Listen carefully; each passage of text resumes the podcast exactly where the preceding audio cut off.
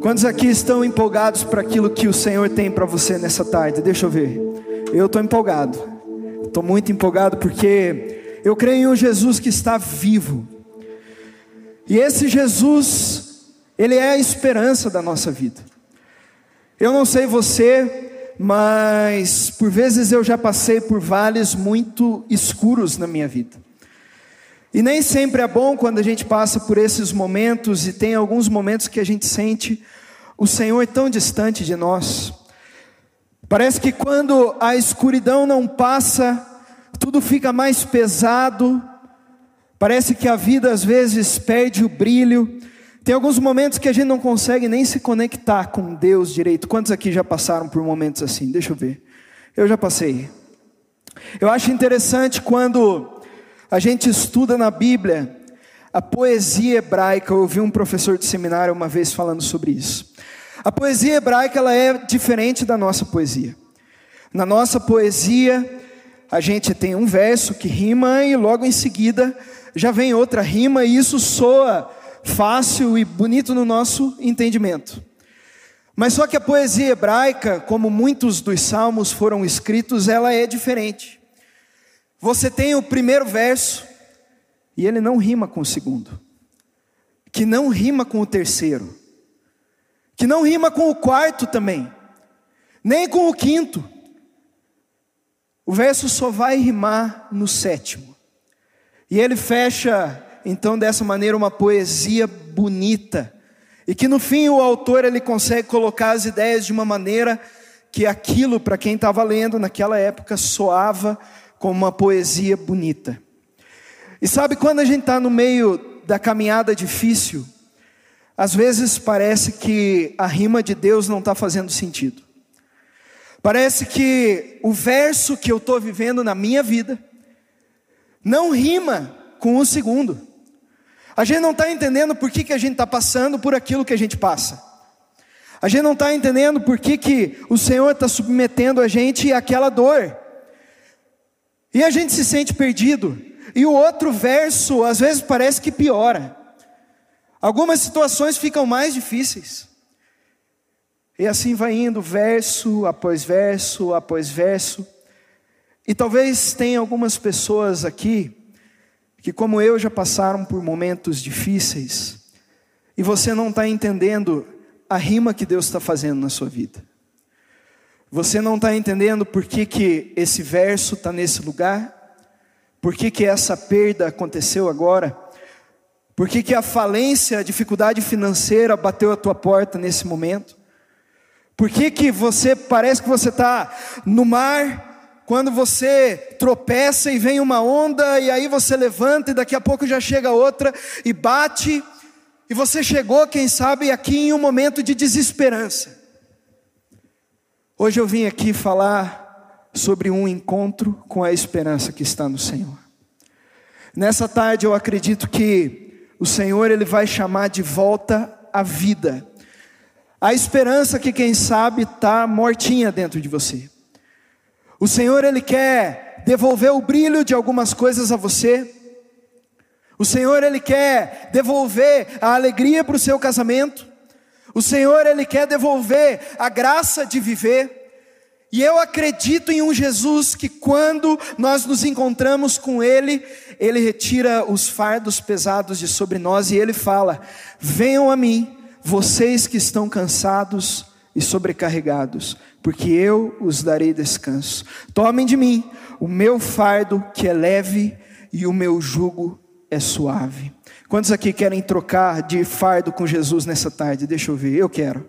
Eu tenho alguns fardos pesados para trocar com Jesus. Eu quero que você abra a palavra de Deus no Evangelho de Lucas. No capítulo 7, nós vamos estar lendo a partir do versículo 11. Evangelho de Lucas, capítulo 7, a partir do versículo 11. Quem achou, diz amém. Amém. Se você não achou, pode acompanhar no telão com a gente. A palavra de Deus vai dizer: Em dia subsequente, dirigia-se Jesus a uma cidade chamada Naim. Iam com ele os seus discípulos e numerosa multidão. Como se aproximasse da porta da cidade, eis que saía o enterro do filho único de uma viúva, e grande multidão da cidade ia com ela. Vendo-a, o Senhor se compadeceu dela e lhe disse: Não chores. Chegando-se, tocou o caixão e, parando os que o conduziam, disse: Jovem, eu te mando, levanta-te. Sentou-se o que estivera morto e passou a falar.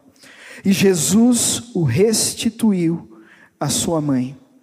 Todos ficaram possuídos de grande temor e glorificavam a Deus, dizendo: Grande profeta se levantou entre nós, e Deus visitou o seu povo.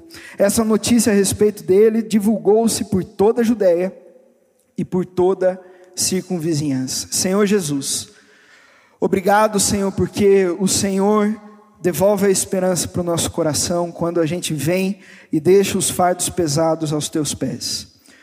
E nessa tarde, Senhor, eu clamo, Deus, que seja tarde de consolo, de restauração, de vida, Pai, de cura, Senhor. Nós cremos no poder que há no nome de Jesus. E nós oramos, fala conosco agora, em nome de Jesus. Amém. Esse texto ele acontece em um contexto que Jesus faz uma coisa meio diferente, incomum no ministério dele. Se você lê a palavra de Deus, você vê que Jesus ele costumava pregar de aldeia em aldeia. Ele ia andando uma vila de um lado da outra e para outra, mas só que nesse contexto aqui, Jesus está um dia em Cafarnaum e eu fico imaginando isso com os discípulos, como é que foi eles acostumados a andar dessa forma. Jesus tem um clique. E ele vira para os discípulos e fala: Nós precisamos ir a Naim.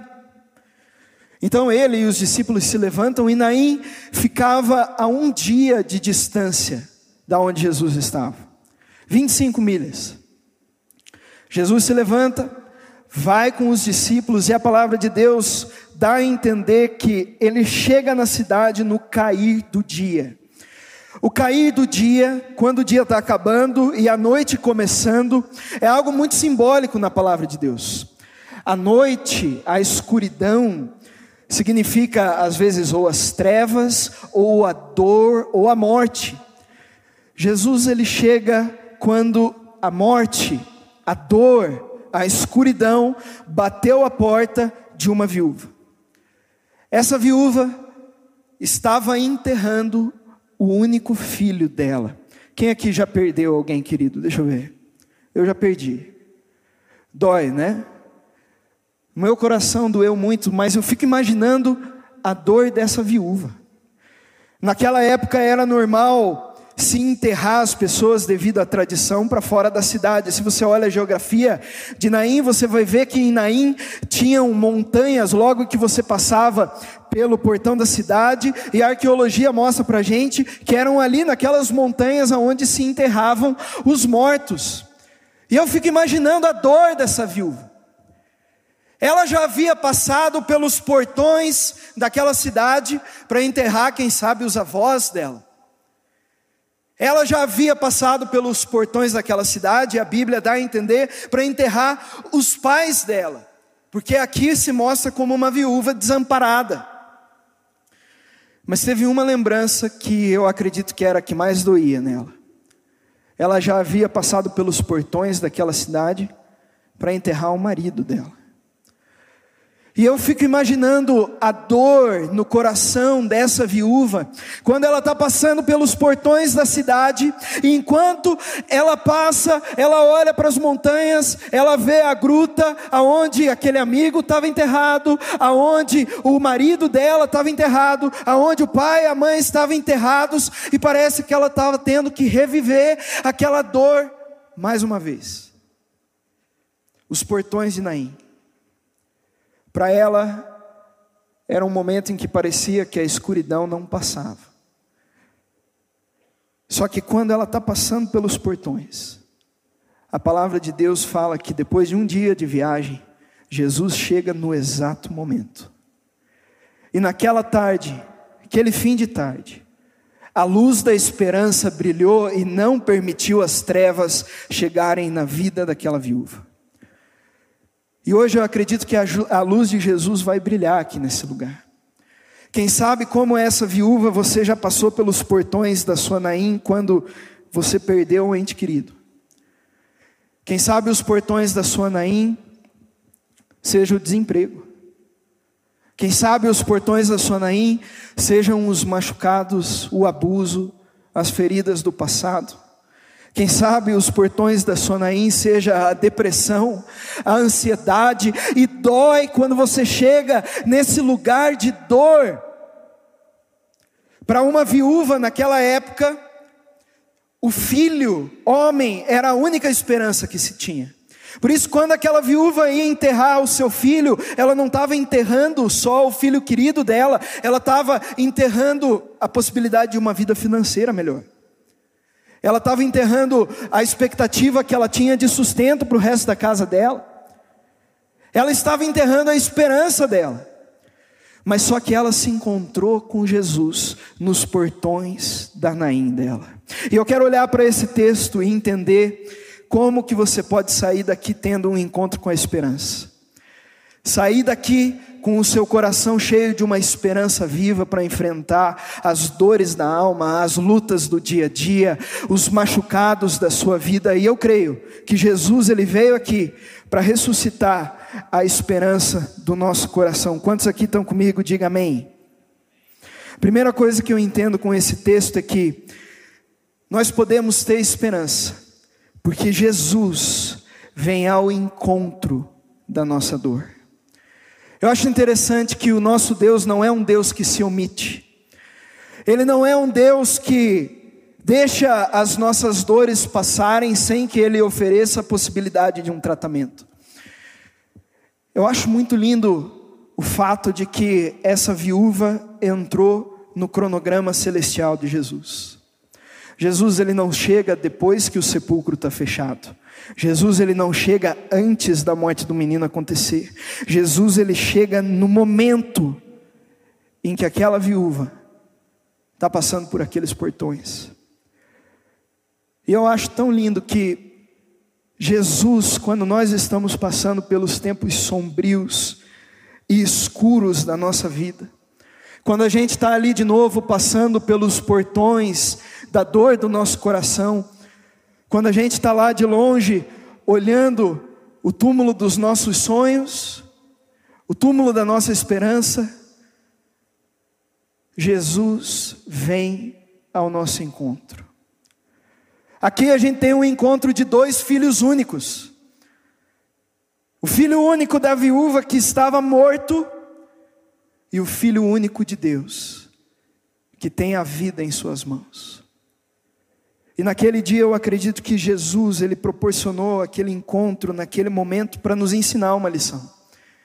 Ele vem de encontro com a nossa dor. Você não veio aqui por acaso. Eu não acredito no acaso. Eu não acredito que o Senhor ele te trouxe aqui só para ouvir mais uma palavra inspirativa, só para ouvir mais uma palavra bonita. Eu acredito que hoje aqui nessa tarde Jesus marcou um encontro contigo nos portões da sua Naim. Ele não acabou contigo ainda. Jesus marcou um encontro contigo aonde você chegou aqui sem expectativa de uma melhora, aonde você já até se acostumou com os calos e os machucados da sua vida. Jesus ele veio para que a gente tenha vida e vida em abundância. E Ele quis tanto que a gente tivesse um encontro com Ele, que a palavra de Deus ensina que Ele se esvaziou da Sua glória, Ele se tabernaculou entre nós, cheio de graça e de verdade. Jesus se tornou um sumo sacerdote que sabe o que é sofrer. Nós temos um Deus que tem feridas em Suas mãos, sabe por quê? Porque Ele veio te encontrar. Eu creio em um Jesus que abandonou o trono da glória, a adoração dos anjos, para vir se encontrar comigo e com você. Ele ressuscitou dentre os mortos, ele está sentado à direita do Pai, ele tem as chaves da morte e do inferno nas suas mãos. E ele enviou o Espírito Santo, o Consolador, para que hoje você possa ter um encontro com a esperança. Hoje o Senhor ele veio aqui para se encontrar contigo, para devolver a esperança para você. Sabe, eu creio que o Senhor ele tem o cronograma dele certinho na nossa vida. E eu me lembro uma vez, eu fui pregar em uma viagem missionária em Honduras. Pensa um lugar no meio do nada que eu fui. Você viajava sei lá quantas horas de avião, mais sei lá quantas horas de ônibus e mais sei lá quantas horas de carro. O lugar mais pobre que eu já fui na minha vida, um vilarejo. Eles não tinham água, era calor, calor, calor. Eu estava pregando em uma igrejinha num treinamento para liderança. E enquanto eu estava pregando, era a primeira vez que eu estava pregando em inglês, com tradução para o espanhol.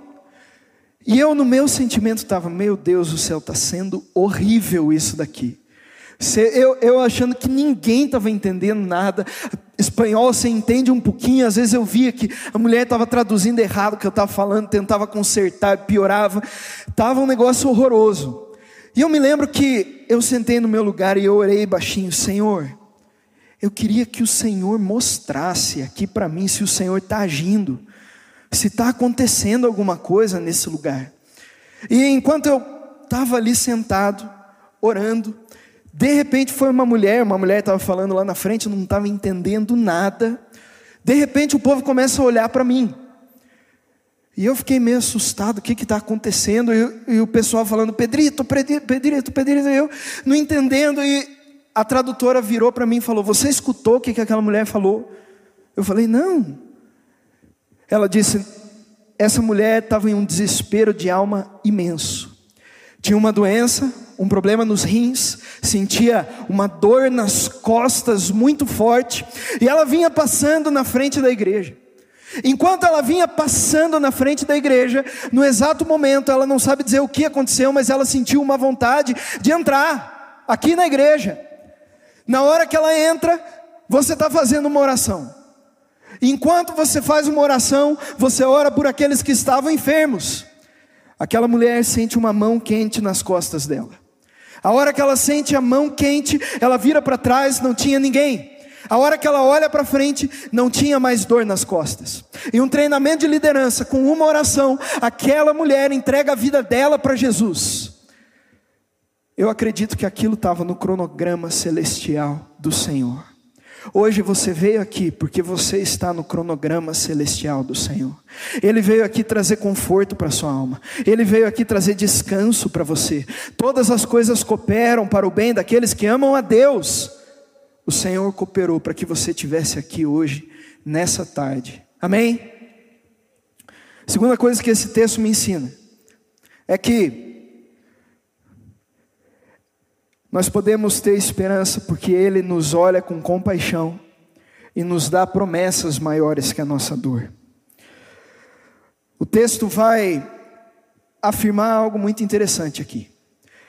Tinha uma grande multidão de seguidores chegando com Jesus. Naquela hora do cair do dia, o comércio estava fechando, comerciantes indo para um lado para o outro na entrada da cidade, e no meio dessa bagunça, o cortejo fúnebre acontecendo também. Mas a Bíblia fala que no momento em que aquela mulher estava passando pelos portões da cidade, Jesus a viu. Jesus a viu. Estava uma bagunça, mas os olhos de Jesus pararam nela. Tinha um monte de gente, com um monte de problema, com várias situações. Mas naquela tarde, Jesus a viu. Quantas vezes a gente sente que o Senhor não está olhando para a gente no momento da nossa dor? Aonde que o Senhor estava, Senhor? Será que o Senhor está me vendo? Jesus a viu, e a palavra fala mais: Jesus a viu e sentiu compaixão. A palavra compaixão no grego ela significa dor nas entranhas, uma palavra profunda para dizer uma dor profunda. Jesus ele não foi ali só para toque de caixa fazer mais um dos seus milagres. Jesus a viu no meio daquela multidão e ele sentiu a dor dela. Jesus sentiu compaixão. Eu acho interessante que Jesus ele fala um negócio que é muito esquisito. Ele fala para uma viúva que estava enterrando o seu único filho, não chore. Pensou você ir no velório de alguém e se falar, não chore, resolve alguma coisa? Não resolve. E eu fico me perguntando por que, que Jesus falou para ela não chorar. Eu acredito que Jesus fez essa afirmação para ela, porque ele tinha uma promessa na vida daquela mulher, maior do que a sua própria dor. A promessa que Jesus tinha daquilo que ele iria fazer, daquilo que ele ia operar na vida daquela viúva, era maior do que as lágrimas dela, era maior do que aquilo que ela estava passando. Jesus, naquele dia, deu esperança para aquela mulher, e antes disso, ele revelou nessa frase simples uma promessa. E sabe, nessa tarde eu vim aqui para te dizer que Jesus te viu, ele sentiu compaixão, e ele tem promessas para você. A palavra de Deus é clara sobre as promessas de Jesus sobre a nossa vida. De capa a capa da Bíblia nós encontramos promessas para nós aprendermos a lidar com a dor no nosso coração para nós aprendermos a lidar com as dificuldades, para nós entendermos quem nós somos em Jesus. E talvez você tenha promessas específicas, inclusive, que Deus te deu a tempo no seu coração. E parecem que elas não estão se cumprindo. Parece que elas estão demorando. Hoje o Senhor ele te trouxe aqui com hora marcada para dizer: eu te vi. Eu senti compaixão eu tenho uma promessa sobre a sua vida. Eu creio que coisas maiores ainda estão por vir na sua história. O Senhor ainda não acabou contigo. O Senhor tem um propósito para a sua dor. Eu lembro uma fase muito difícil que eu passei na minha vida. Eu me perguntando, Senhor, o que está acontecendo comigo? E eu estava muito, muito mal. E várias situações, descobrindo ali doenças emocionais, coisas mal resolvidas, problemas em casa. E teve um dia que a vontade de desistir foi muito grande. Eu estava sentado no escritório da minha casa. E tinha uma mulher que estava visitando lá em casa pela primeira vez. E aquela mulher ficava passando na frente da porta do escritório, de um lado para o outro, de um lado para o outro, de um lado para o outro. E eu fiquei pensando comigo, essa mulher quer falar alguma coisa para mim. Teve uma hora que ela tomou coragem, entrou no quarto e falou: Olha, Pedro, você acredita em promessa de Deus? E eu falei: Eu acredito. Hoje o Senhor ele quer dar uma promessa para você. O Senhor ele te viu como ele viu Davi no meio do pasto cuidando das ovelhas. Você vai enfrentar gigantes na sua vida. Mas um dia o Senhor vai te colocar em um lugar em que ele designou para você. Um lugar muito maior do que aquilo que você é capaz. Mas ele vai fazer você se lembrar dessa promessa. Um dia você vai ser como Davi. E eu me lembro que eu entrei no meu quarto, eu comecei a chorar, eu falei, Senhor, eu não sei o que que isso vai ser sobre a minha vida, mas eu creio, eu creio, eu creio. E sabe, hoje quando eu enfrento os gigantes na minha vida e eu enfrento muitos, eu me lembro como um eco no meu coração da promessa que o Senhor me deu. Um dia você vai ser como Davi. Eu digo sobre você, um dia você e sua casa servirão ao Senhor. Um dia a cura vai chegar. Um dia o Senhor vai restaurar. Um dia o Senhor vai fazer. Eu quero te dizer: o Senhor hoje está te dando promessas maiores do que a sua dor. A Bíblia é clara, só eu é que sei os planos que eu tenho sobre você. O Senhor tem planos sobre a sua vida. O Senhor tem planos sobre a minha vida. E eu quero entender mais sobre essa esperança que existe em Jesus. A terceira coisa que eu entendo com esse texto: somente o toque de Jesus pode trazer a vida, a esperança.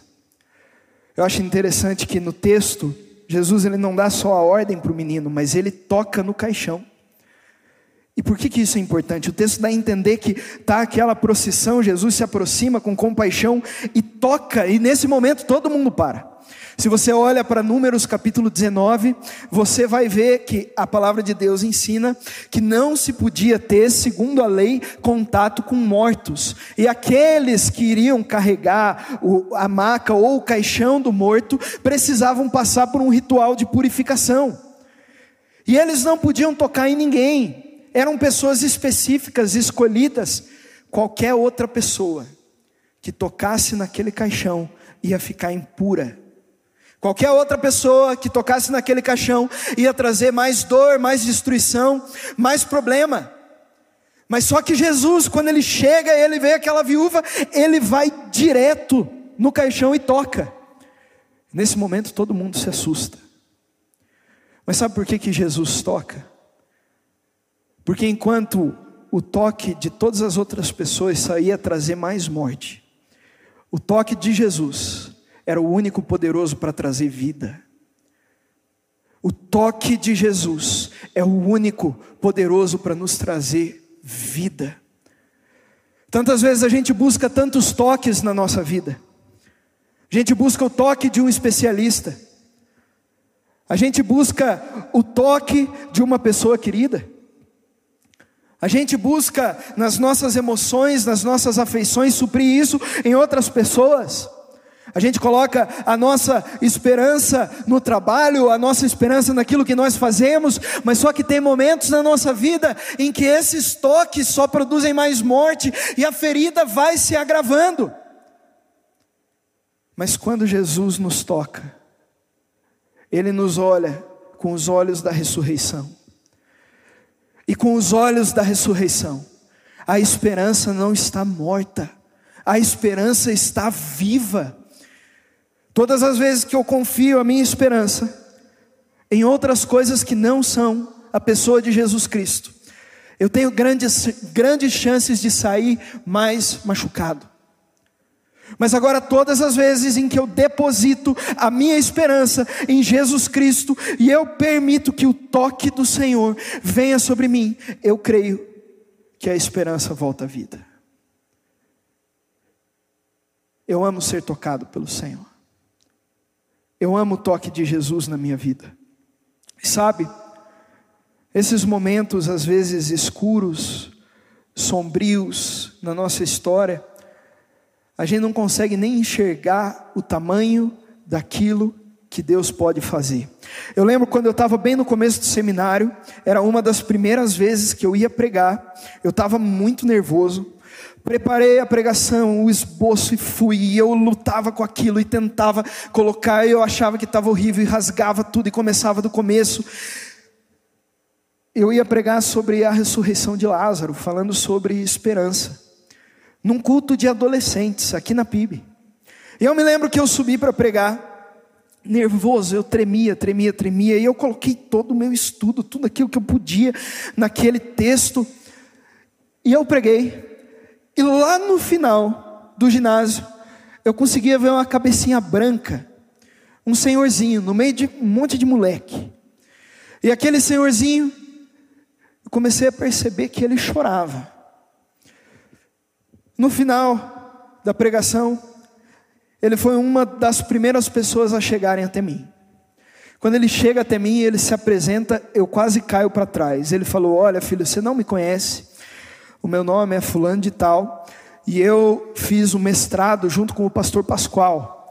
E fui pastor titular em uma igreja, sei lá quanto tempo, e vim aqui é, na igreja à procura de respostas. E eu gelei dentro de mim, né? E, você veio me escutar?